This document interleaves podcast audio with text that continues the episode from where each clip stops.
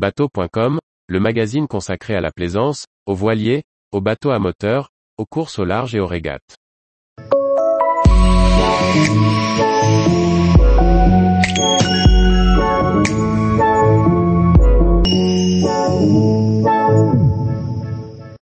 Une nutshell pram, coquille de noix idéale pour un voilier en mode récup.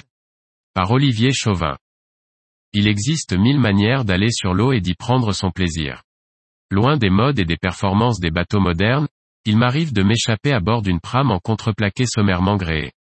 Les plaisirs de la voile à partir de matériaux de récupération, pour une poignée de copecs.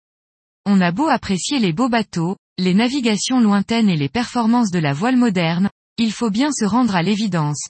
La plaisance n'est pas à la portée de toutes les bourses, pour autant, on peut naviguer, modeste. J'ai la chance que mon bureau donne sur l'eau, aussi lorsque je délaisse mon clavier, il ne me faut que 5 minutes pour gréer ma prame et retrouver les plaisirs simples de la voile basique. J'ai récupéré cette jolie coque en clin de contreplaqué sur un chantier où elle traînait. Elle est issue d'un plan de Joel White, un architecte du Maine, États-Unis, où elle est connue sous le nom de Nutshell Pram, la coque de noix.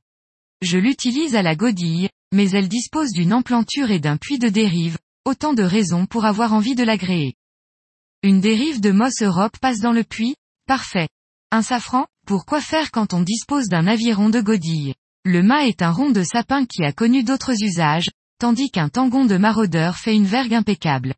Je disposais d'un très vieux génois de halftonné. Retaillé à mes dimensions, il fait une voile très convenable, même si le millard est totalement anachronique par rapport au style de la prame. Les bordures et renforts ont été faits à l'aide de chutes d'adhésifs toilés récupérés dans une voilerie et les œillets proviennent du magasin de bricolage du coin. Au final, j'obtiens une surface de 5 mètres carrés et un creux convenable. Si l'on rapproche cette surface de la taille du bateau, 2,30 mètres, et de son poids plume, le rapport est plutôt favorable et offre des performances satisfaisantes. L'aviron de queue permet des manœuvres instantanées et pallie au dévent et autres aléas d'une navigation au ras des rives. L'accastillage est aussi réduit qu'il est possible. Il provient intégralement des boîtes et caisses de matériel que conservent tous ceux qui ont possédé ou rénové des bateaux.